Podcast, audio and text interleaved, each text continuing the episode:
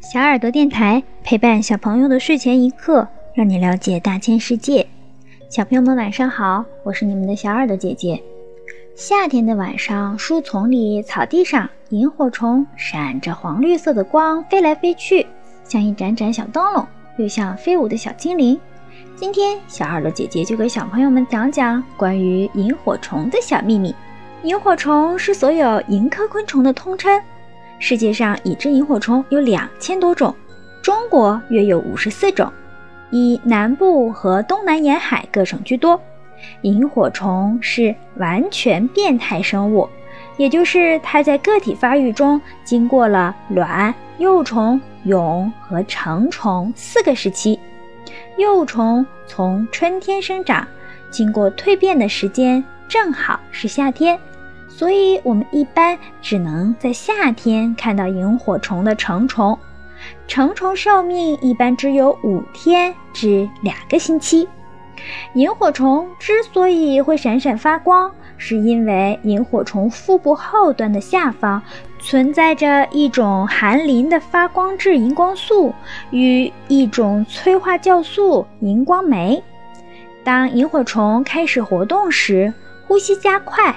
体内吸入大量的氧气，氧气通过小气管儿进入发光细胞，发光质在酵素的催化下与氧进行氧化作用，导致萤火虫的腹部发出碧莹莹的光亮。同时，萤火虫本身能够控制对氧气的供应，有氧气的时候发光细胞发光，没有氧气的时候发光细胞无法发光，远远看上去就呈现出了一闪一闪的效果。萤火虫发光主要是为了什么呢？首先是为了求偶。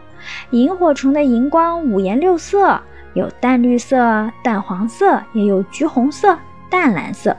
这主要与萤火虫体内的荧光素种类有关。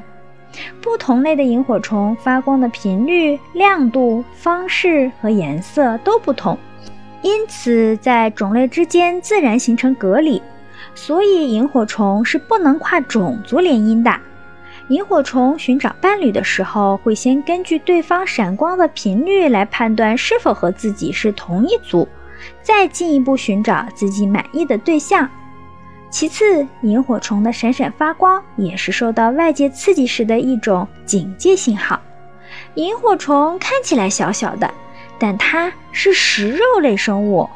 幼虫阶段主要吃蜗牛、田螺和贝类。别看萤火虫的幼虫个儿很小，但胆量很大，它是敢与蜗牛较量的，直至把蜗牛吃掉。这都是因为它们有一套独门武功。当幼虫找到蜗牛以后，它会先用针头一样的嘴巴给蜗牛打麻醉针，把蜗牛麻翻，接着给蜗牛注射一种消化酶，然后便换来同伴们一起享用。幼虫变成成虫后，它们就不再猎食，仅仅是喝点露水或采些花蜜。